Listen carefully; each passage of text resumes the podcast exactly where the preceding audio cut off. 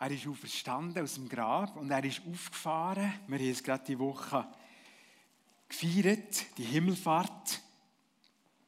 Und das ist eigentlich der Start zur sogenannten Endzeit. Die Endzeit bezeichnet die Zeit zwischen Himmelfahrt oder Wiederkunft. Und heute geht es um die 144.000. Was meint das? Und darum, Gott bewahrt die Seinen oder die einen. Und Rahel Richter hat den Unterschied am Anfang schon festgemacht. Es gibt die einen und es gibt die Seinen. Das ist nicht die gleiche Gruppe. Ganz bewusst habe ich den Titel so gewählt. Ich möchte etwas ähm, familiäres euch zum Anfang erzählen, wo mich, wo mich plötzlich durch das, das gehört am Anfang von dieser ja, nicht ganz so easy Predigt, auf dem Kapitel 7. Meine Schwiegermutter ist mit 36 Witwe geworden. Und äh, sie war in Kanada. Gewesen. Sie ist mit ihrem Mann ausgewandert. Ein Yukon zuerst. Und dann sind sie ein bisschen südlicher gegangen. Wahrscheinlich ein bisschen wärmer wurde sie dort ein Häuschen bauen. Und er ist tödlich verunglückt. Und plötzlich war sie Witwe, gewesen, drei Kinder, zwei eigene und ein, ein adoptiertes, ein Indianerbub. Und ich kann mir vorstellen, ähm, sie hat in der, unter anderem mit diesem ganz dramatischen, schwierigen äh, Situation plötzlich einzig sein und nicht akklimatisiert oder noch nicht so verbunden, dort, wo sie gewohnt hat, in einem, einem anderen Ort. Sie hat wahrscheinlich häufig auch gedacht und bangen und gehofft, bringen ich meine drei Kinder gut durch diese Lebensphase durch. Meine Frau war dann äh, knapp 80, die Schwester ein Jahr jünger und der, der ähm, andere Bruder noch ein bisschen jünger. Bringen die durch die, durch die kommenden Jahre. Sie mussten das Haus verkaufen, dort sie müssen die Sachen verschiffen die Schweiz. Ist dann ja zurück in die Schweiz gekommen, zurück äh, in ihr, ihr Heimatdorf gekommen, müssen Arbeit suchen und so weiter. Was das alles kann heissen. Bringen möglichst unbeschadet meiner Kinder da durch. Und das kann ganz ähnlich gehen, wenn du vielleicht eine Scheidung hinter dir hast oder sonst etwas ganz Einschneidendes.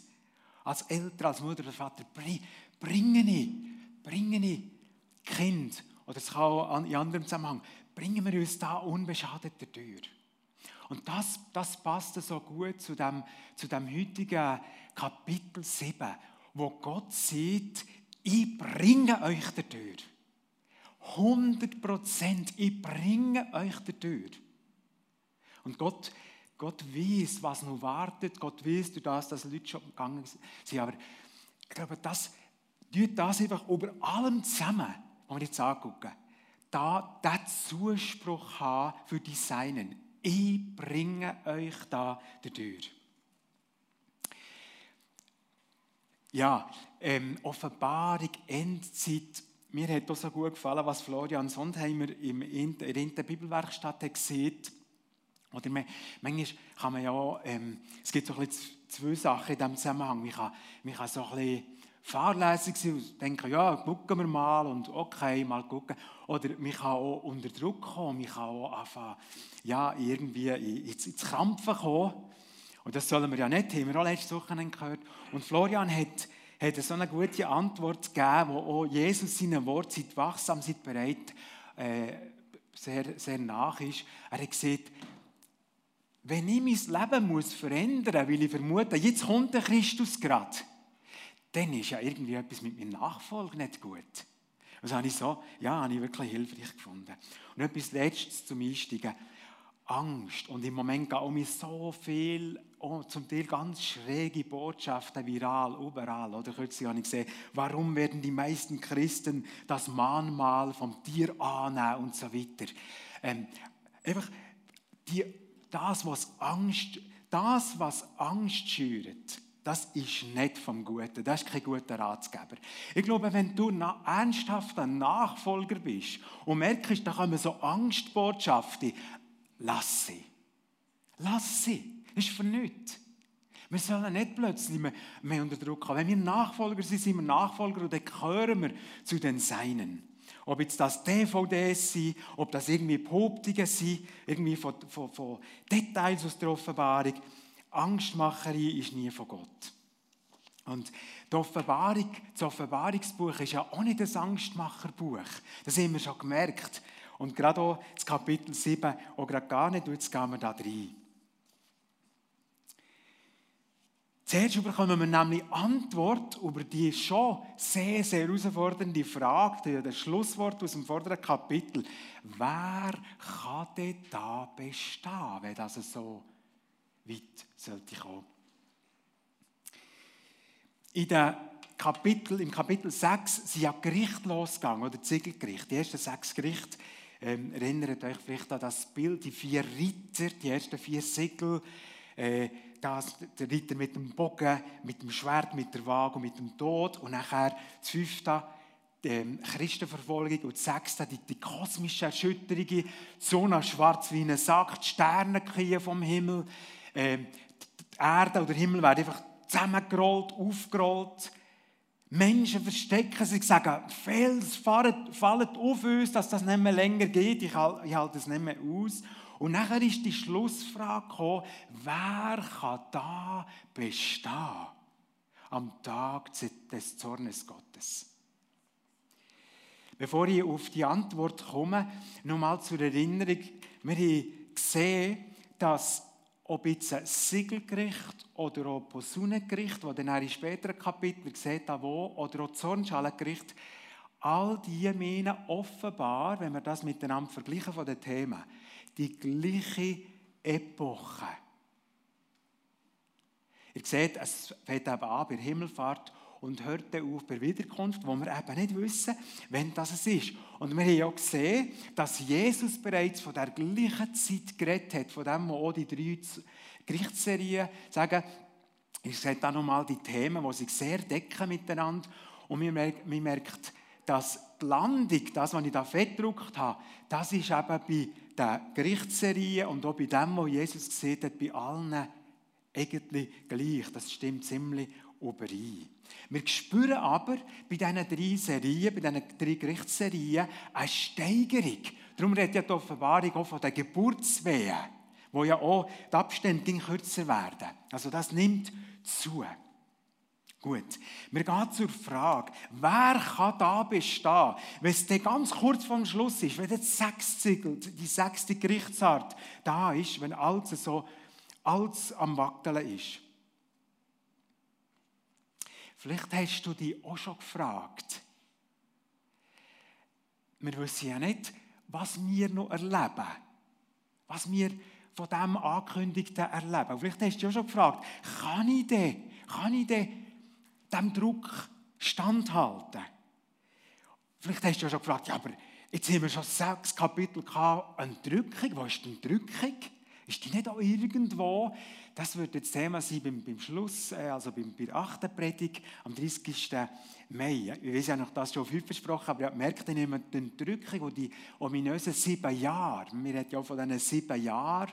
Ähm, die, das würde ich in zwei, zwei Wochen auslegen.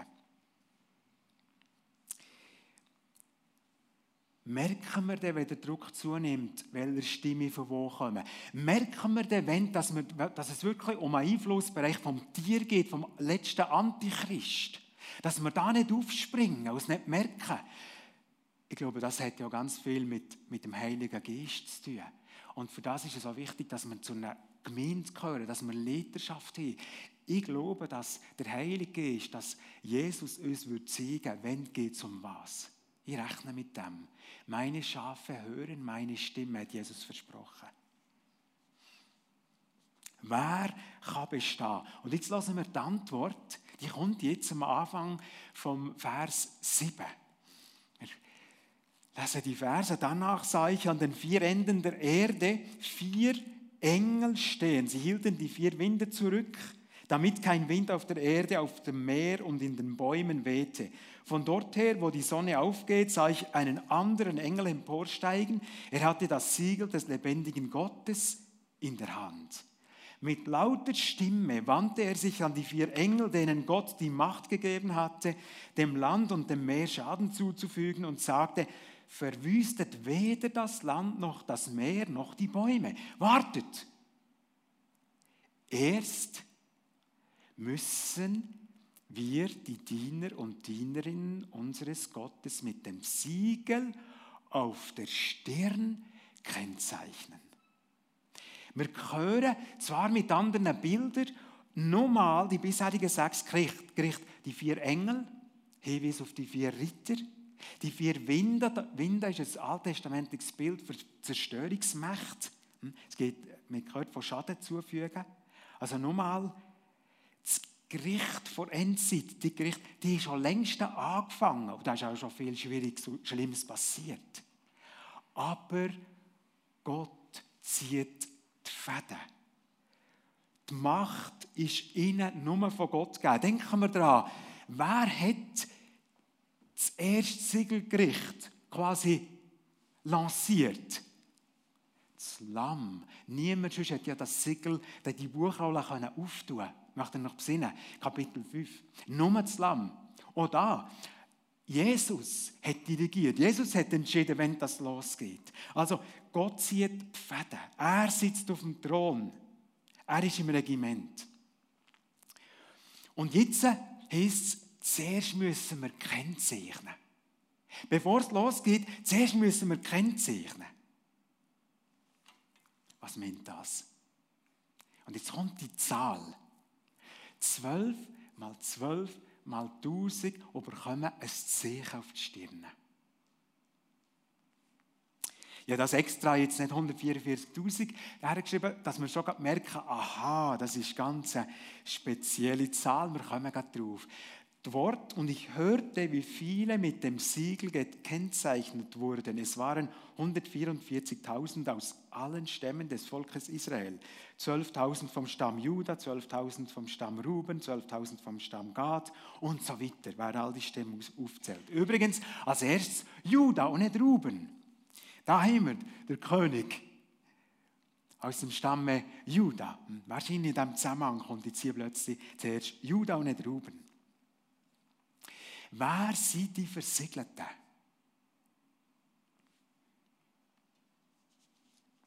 Wir haben es im Vers 3 gelesen. Diener unseres Gottes, Doulos, Knechte von unserem Gott. Also mit anderen Worten, gläubige Menschen, wiedergeborene Menschen. Eine Klammer für die, die vielleicht nicht so bewandert sind, wiedergeboren, äh, gerettet. Die Bibel macht einfach klar, wenn Gott den Mensch ruft und ihm aufdeckt, Mensch, in deiner Natürlichkeit lebst du einfach ein autonomes Leben. Quasi, du bist selber, du brauchst keine Schöpfer.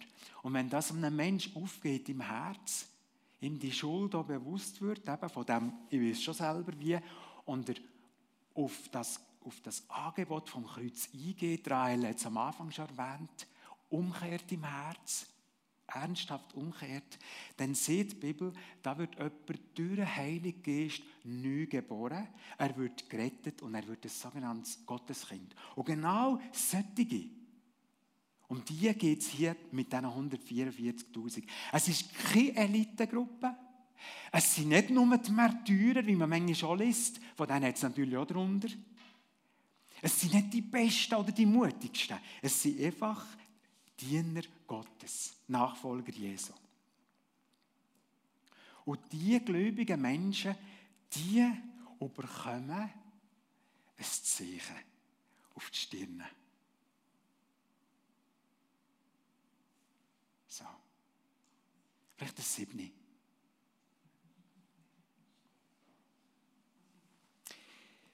Im Kapitel 13 überkommen Menschen Auszeichen auf die Stirn und auf die Hand. Und zwar das Zeichen vom Tier, vom Antichrist. Zeichen 666, aber nicht sieben. Der Zahlenwert des Tieres, die Zahl eines Menschennamens. Ich komme auf das noch. Was meint Siegel? In der Bibel haben wir verschiedene Stellen zum Siegel. Hesekiel 9 zum Beispiel, da werden in Jerusalem Menschen kennzeichnet mit dem Siegel und die sollen dann nicht umgebracht werden in, dem, in, dem, in diesen Turbulenzen. Ähm, Dann Epheser 1, 13 lesen wir vor Versiegelung mit dem Heiligen Geist. Dort ist es ein Zeichen, dass Menschen, die eben wiedergeboren werden, der erste Anteil, Anzahlung, die erste Anzahlung vom, vom Himmlischen, vom Ganzen, schon auf der Erde bekommen durch den Heiligen Geist. Das erste Züpfenstück von ganzen Züpfen gibt es schon hier auf der Erde. Siegel meint also, es ist ein Erkennungszeichen, es ist ein Zugehörigkeitszeichen, es ist ein Schutzzeichen und auch ein Eigentumszeichen. Du gehörst jemandem, oder? Ich bin ja aufgewachsen, wir hatten ein Kalb und eine Kuh gehabt, und wenn es ein frisches Kälbchen im Stall hat man dem eine Ohrmarke sofort ins Ohr da. Oder man kennt das ja auch von, von Hunden oder von Katzen. Der gehört jemandem oder ist verzeichnet in einem Verzeichnis. Oder äh, ich erinnere, 2. Mose 21, da haben die Sklaven, die gute Herren hatten und die frei kommen irgendwie, die können, ja, äh, einen neuen Platz suchen und haben gesagt, ich habe so einen guten Herr, ich will bei dem bleiben. Was hat man bei denen gemacht? Das Ohrläppchen genommen, an, an, die Türpfosten gehabt, mit einer Aale ein Loch dadurch gemacht und das war das Zeichen, der Sklave gehört das Leben lang zu dem Herr, zu der Familie, zu der Sippe. So ist es ein Erkennungszeichen. Und die Leser von Offenbarung, die haben das kennt, die, die, die das Erkennungszeichen äh, kennt. Jetzt kommen wir zu etwas ganz Wichtigem. Stirne. Warum an die Stirne? Das Wort kommt nur in Offenbarung vor. Und manchmal für die, die zu Christus gehören, und manchmal die, die zum Tier, zum Antichrist, zur anderen Seite gehören. Wir sehen also Parallelen von denen, die im Kapitel 7 das Zeichen bekommen und die, die zum Beispiel im Kapitel 13 vom, das Tier oder das Menschheitszeichen 666 bekommen. Warum Stirne? Warum die Stirne? Ja, was ist hinter der Stirne? Das Hirn. Unser Denken.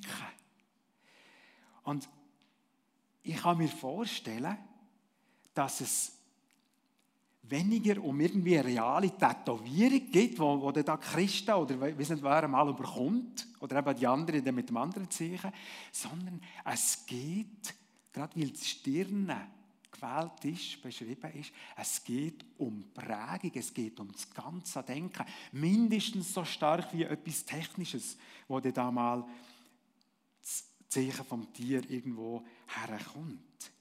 Und ich möchte das Zeichen vom Tier mit dem Gedanken mal ein bisschen neu hinterfragen. Oder von einer neuen Sicht darlegen. Weil es eben mit den gleichen Begriffen, mit den gleichen Worten beschrieben ist. Das Tierzeichen und das Zeichen, wo Christus gibt. Geht es echt statt vor allem um Chip und um Passeintrag und um Kreditkartennummern mal. Das kann durchaus mal eine Rolle spielen. Hm, die, die heisst ja, die können noch kaufen, verkaufen. Aber gibt es echt mindestens so stark oder vielleicht noch mehr als das um etwas Inneres? Geht es echt um das prägt sein von etwas. Weil wortwörtlich heißt das Zeichen präge mal. Guckt, im Kapitel 7 werden Christen mit dem Zeichen als Stirne bezeichnet.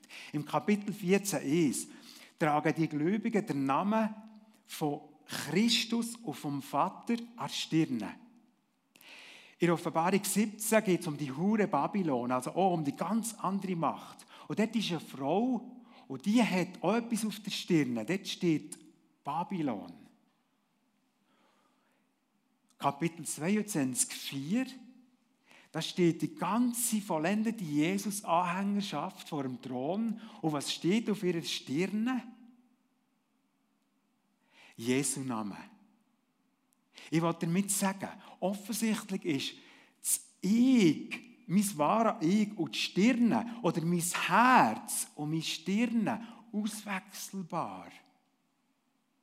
Und merkt ihr, ich glaube einfach, mindestens so stark, wie wir uns sollen damit befassen was ist echt das Zeichen vom Tier? Was Technisches ist echt das? Müssen wir aufpassen, dass wir nicht prägt sind vom Tier. Und gell, wir haben das so stark um uns herum, oder?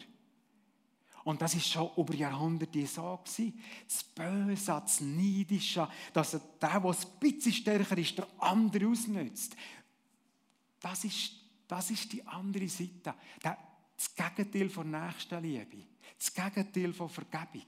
Das Gegenteil von, von, von ganz anderem Umgang miteinander. Und ich glaube, dort müssen wir mindestens so aufpassen, dass wir uns nicht prägen als über das Technische nachdenken. Und wisst ihr, das hat es auch schon gegeben, bis, bis hin zum Technischen. Ähm, zur Zeit, wo die Offenbarung ist geschrieben wurde, war der Kaiser Domitian. Er hat Münzen gedruckt. Er war der erste Kaiser, der sich so richtig als Gott hat verehren Wenn du die Münzen vom Domitian nicht hast, dann hast du Nachteile in der Wirtschaft, schon damals. Das ist nichts Neues. Und dann hast du droht, mit der Zeit ähm, bankrott zu gehen. Schon damals. Übersetzbar. Ich meine einfach, und mit dem möchte ich diesen Punkt abschließen, mindestens so viel, wie es um technische Sachen mal wird gehen, um äußeres Zeichen wird gehen, auf der Stirn, das Zeichen auf der Stirn vom Tier, geht es um Prägung und geht es um Anbetung. Um das Herz. Zahl 144.000 ist auffällig. Hast du schon gesehen? Zwölf. Zwölf ist in der Bibel etwas Gott erwählt. Hm? Das Jahr hat zum Beispiel zwölf Monate. Das ist schon so, dass sie die Mondphase, oder? Zwölfmal, und dann ist ein Jahr. Zwölf Söhne von Jakob, zwölf Stämme, zwölf Apostel. Das ist etwas von Gott gewählt. Und jetzt das im Quadrat, das soll das unterstreichen. Und das Tausend, Tausend meint einfach in der Bibel eine große Menge. Also die Zahl 144 ist eine Symbolzahl und soll sagen, vollzählig, aller. Ich bringe aller durch, ich von mir her. Man kann sich natürlich selber aus Gottes Hand nehmen. Aber Gott sieht, die, die ich erwählt habe, die, die in mir Hand sind, die bringen eh durch. Jetzt noch eine Frage, die er vielleicht auch schon noch gestellt hat. Sind da nur Juden gemeint? Weil immer in Estia, wir haben das gelesen, ähm, es sind sind da die Stämme aufzählt, oder? Aller, aller Stämme ging, ging, äh, ging 12.000 von einem Stamm. Aber wenn sie Juden sind, ist schon mal etwas klar. Es müssen Juden Christen sein oder messianische Juden sein. Weil wir ja die Definition gelesen im Vers 3. Es sind Diener Gottes. Es sind gläubige Menschen. Und dann kommt noch dazu, ich glaube, also ich habe das schon zusammen, ich glaube, dass das nicht nur Juden sind hier, sondern dass das das Gesamtgottesvolk ist. Noch ein paar weitere Belege dazu. In der biblischen Hinweise sehen wir, dass nicht nur Judenchristen quasi zum sogenannten Israel gehört haben, sondern Israel ist im Urchristentum ein Ehrenname für Gemeinde aus Juden und aus Heiden. Oder Abrahams Kinder ist im Galater 3,29. Oder das Israel Gottes oder mein Volk, mein Ding, das Gesamte. Also Judenchristen und Heidenchristen. Und was mich am meisten überzogen hat, ist, dass die 144.000, das kommt zweimal vor in der Offenbarung. Das zweite Mal im 14. Kapitel. Und da heißt es im ersten Vers, ähm, und ich sah und siehe, das Lamm stand auf dem Berg Zion und mit ihm 144.000 die seinen Namen und den Namen seines Vaters an ihren Stirnen geschrieben trugen, gar nicht mehr von extra Juda, sondern das ist einfach das Gottesvolk. Nochmal, was heißt jetzt die Versiegelung ganz konkret? Was bedeutet das? Meint als schwerer ist für Christen in diesen Gerichtszeiten aus dem Weg geräumt. Wenn es so weh dann wäre es brutal für alle, die bisher als Märtyrer sind gestorben für den Glauben. Das meint es nicht. Sondern es geht einfach um Ermutigung, gerade durch die symbolische Zahl, als ist von Gott abzählt, als ist von Gott gesichtet, als ist von ihm kontrolliert, überblickt, es ist begrenzt. Verstehen wir? Die, schon nur, dass da eine Zahl auftaucht, dann nur so eine göttlich zusammengesetzte Zahl, die ausdrückt, es ist begrenzt. Es gleitet Gott tatsächlich oder durch Gericht oder Schweres oder Märtyrertode nicht aus der Hand. Der Donald Guthrie, einer von meinen äh, lieben Bibel, Bibelautoren, sieht nicht Verschonung und Erleichterung, wohl aber Bewahrung in Drangsal durch die göttliche Erwählung und Treue. Oder vielleicht habt ihr auch den, den Satz schon mal gehört vom Johannes Albrecht Bengel, Gott hilft uns nicht immer am Leiden vorbei, aber er hilft uns hindurch. Ja, mich so an eine, an eine Familienszene denkt, oder wenn du als Eltern manchmal weißt, oh, jetzt hat das Kind ganz eine schwierige Prüfung, hat vielleicht schon Bauchweh gehabt, vielleicht schon mehrere Nächte nicht mehr geschlafen und jetzt ist dann die Prüfung gerade, schreibst vielleicht noch ein WhatsApp, oder ich denke an dich, oder wir haben oder wir sind mit dir. Ganz ähnlich. Sollen die Versiegelten, die der Zuspruch den Versiegelten sein. 1. Korinther 10, 13. Aber Gott ist treu und wird nicht zulassen, dass die Prüfung über eure Kraft geht. Wenn er euch auf die Probe stellt, sorgt er auch dafür, dass ihr sie bestehen könnt. Ganz ein wichtiger Vers, 1. Korinther 10, 13. Und ich möchte noch als, als letztes ein ja nicht gerade zeitgenössisch aus dem 20. Jahrhundert das Beispiel mitzugeben. Martin Niemöller, er war Marinesoldat im Ersten Weltkrieg, ist nicht Pfarrer in Deutschland. Ist am, Anfang, am Anfang hat der Hitler nicht durchschaut und mit der Zeit schon. Ist dann äh, im Widerstand auch, äh, gegangen zum, zum, zum Nationalsozialismus. Ist ähm, sieben Jahre im KZ gewesen, Sachsenhausen und Dachau, zum Teil Einzelhaft. Und er hat einmal zu Bern bei Theologen geredet der ist im 84 gestorben, 1984. Und dort ist gefragt worden, Sie haben sieben Jahre ausgehalten, würden Sie noch mal sieben Jahre aushalten? Und er soll ganz nachdenklich worden sein und habe gesehen, ich weiß nicht, wie ich jene sieben Jahre hinter mich brachte. Das kommt mir jetzt vor wie ein reines Wunder. Das war Gnade. Wenn mir der Herr nochmals Gnade gibt, Darauf habe ich ja keinen Anspruch. Der hat etwas von Gnade verstanden. He? Darauf habe ich ja keinen Anspruch. Dann würde ich noch mal sieben Jahre machen. Ich glaube, das ist das, ist das was wir noch so dürfen darauf stützen Wenn es mal ganz dick kommt, ganz schwer, sagen, Herr, das setze ich auf die Gnade, dass ich nicht irr würde irr würde in dieser, in der Bedrohung oder was auch immer. So, jetzt äh, der letzte Teil oder der zweite Teil vom siebten Kapitel, ein Szenenwechsel. Wir sind durch. Loset die Sätze und überlegt euch, wo sind wir da? In welcher Etappe vom Weltgeschehen oder vor Zukunft sind wir da? Danach sah ich eine große Menge Menschen, so viele, dass niemand sie zählen konnte. Es waren Menschen aus allen Nationen, Stämmen, Völkern, Sprachen. Sie standen in weißen Kleidern vor dem Thron und dem Lamm und hielten Palmzweige in den Händen. Mit lauter Stimme riefen sie, der Sieg gehört unserem Gott, der auf dem Thron sitzt und dem Lamm. Alle Engel standen im Kreis um den Thron und um die Ältesten und um die vier mächtigen Gestalten. Wisst ihr noch, Kapitel 4, die vier mächtigen Gestalten vor dem, vor dem Thron? Löwe, Stier, Mensch und Adler. Sie warfen sich vor dem Thron zu Boden, beteten Gott an und sprachen, das sei gewiss oder Amen. Preis und Herrlichkeit Weisheit und Dank, Ehre, Macht und Stärke gehören unserem Gott für ewig, alle Ewigkeit. Amen. Einer der Ältesten fragte mich, wer sind diese Menschen? In weißen Kleidern, woher kommen sie? Ich antwortete, ich weiß es nicht, Herr. Du weißt es.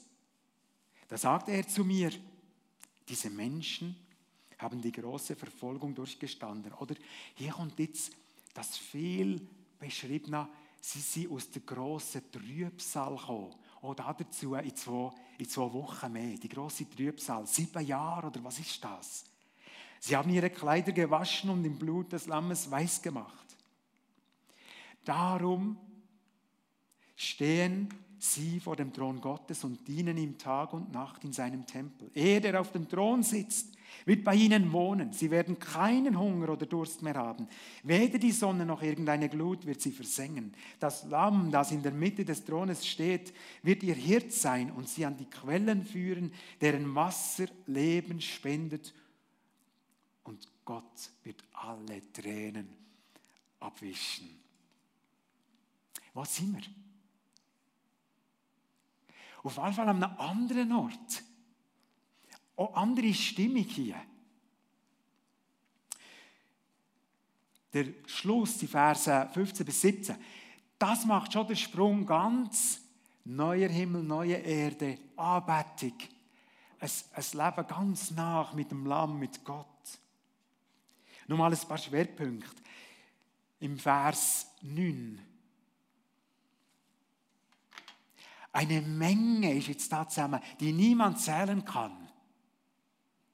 Wer hätte mal so nach Himmel gucken und die Sterne zählen, die sowieso niemand zählen kann? Abraham. 1. Mose 15.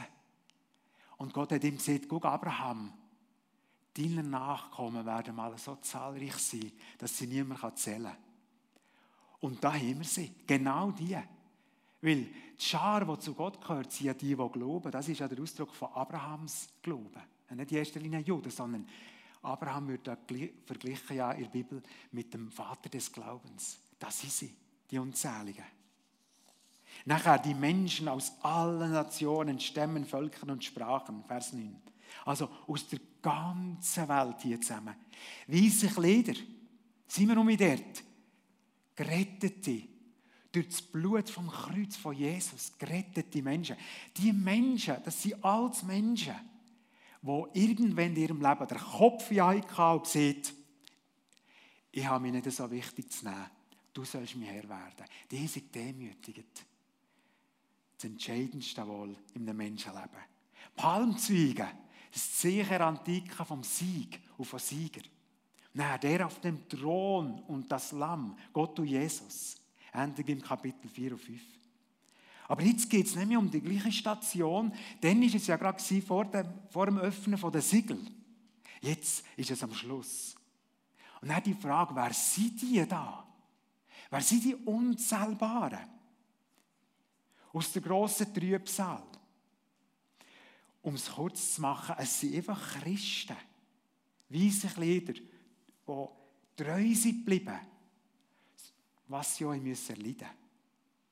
Habe mehrmals jetzt gesehen, Gott sieht mit dem, dass er sagt, ich bringe euch durch, sieht er nicht, es kommt niemand um. Sieht nicht, es wird niemand gefoltert. Sieht nicht, es wird niemand drangsaliert. Aber er sieht, ich bringe dich durch. Wohlverstanden. Die Bibel ist da ganz ehrlich und offen. Darum ist ja der Zuspruch so wichtig. Und er Vers 15 bis 17. Neuer Himmel, neue Erde, habe ich schon gesehen. Offenbarung 21, Anbetung. Der auf dem Thron sitzt, wird bei uns wohnen. Wörtlich ist, wird sein Zeltdach über uns spannen. Merkt ihr die Nähe, die da verheißen wird? Gottes Zeltdach wird über uns gespannt werden. Herrliches Bild. Paradies ist schon fast. Kein Hunger mehr, keine Tränen, die werden abgewischt. Es gibt keine neuen Tränen, höchstens Freudentränen.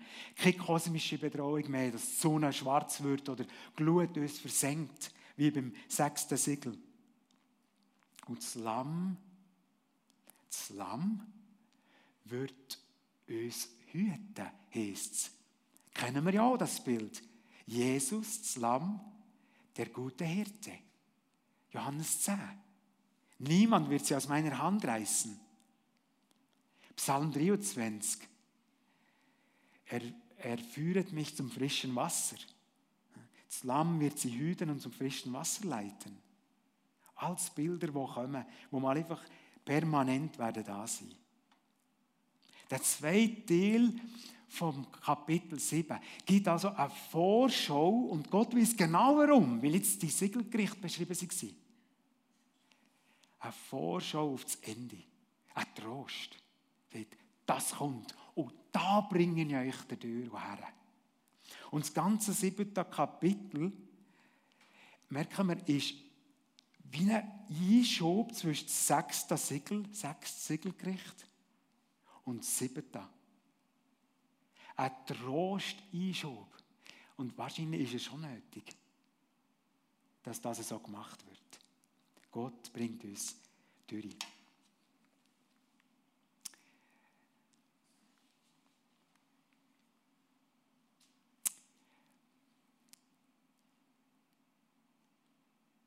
Gott bringt die Seinen durch. Gehörst du zu seinen? Gehörst du zu seinen oder gehörst du einfach zu irgendjemandem? Ich frage auch die aller, die zugucken im Livestream. Gehörst du zu seinen?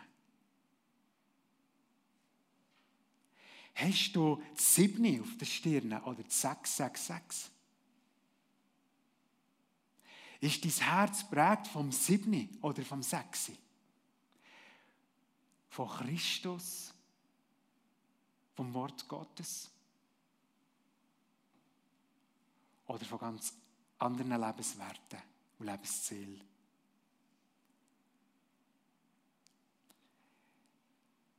Das ist die Frage. Das ist die kapitale Frage. Heute für uns hier. Und wird einmal am Schluss die kapitale Frage sein, mit welchem Nummer wir dort einziehen. Respektive mit dem Sechsi werden wir dort nicht dabei sein, der unzählbaren Schar. Seht das Wort Gottes. Und ich frage uns, ist die Passage, das Offenbarung 7, wäre das nicht ein Moment, über das ganz ernsthaft nachzudenken? Und ich sage, die, die wissen, ich gehöre zu der Schar, ich bin Nachfolger, macht dir nicht Sorgen machen wir uns nicht zum Voraus Sorgen. Sorgen müssen wir uns dann machen, wenn wir nicht sicher sind, ob wir das siebne haben.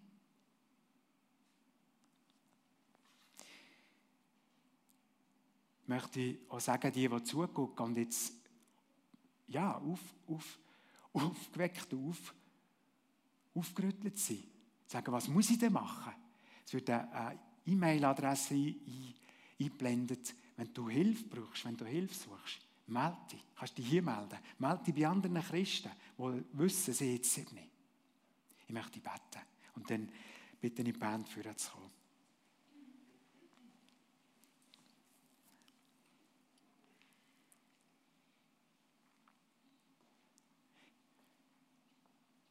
Jesus,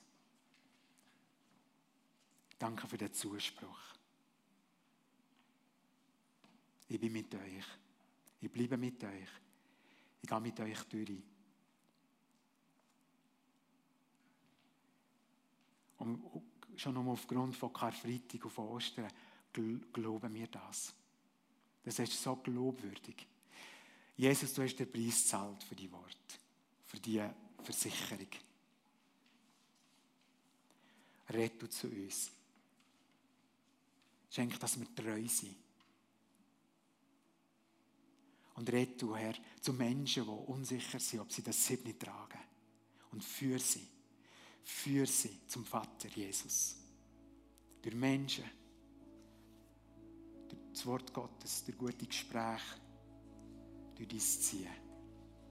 Amen.